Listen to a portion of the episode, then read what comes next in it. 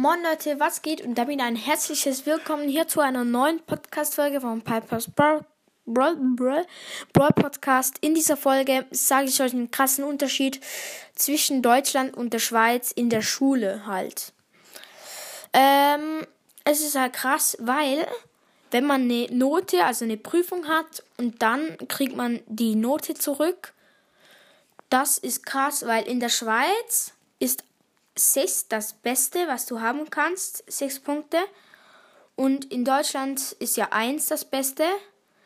Ähm, und in der Schweiz ist 1 eigentlich, dann hast du ziemlich verkackt.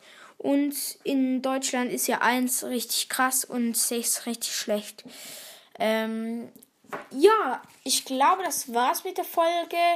Schreibt mal in die Kommentare, wie ihr den Unterschied findet. Ähm, ja, also wenn ihr, ihr mir nicht glauben wollt, euer Problem, guckt mal im Internet. Und ja, also ich erzähle jetzt wirklich keine Scheiße. Ja, ähm, das war's mit der Folge. Haut rein und ciao, ciao.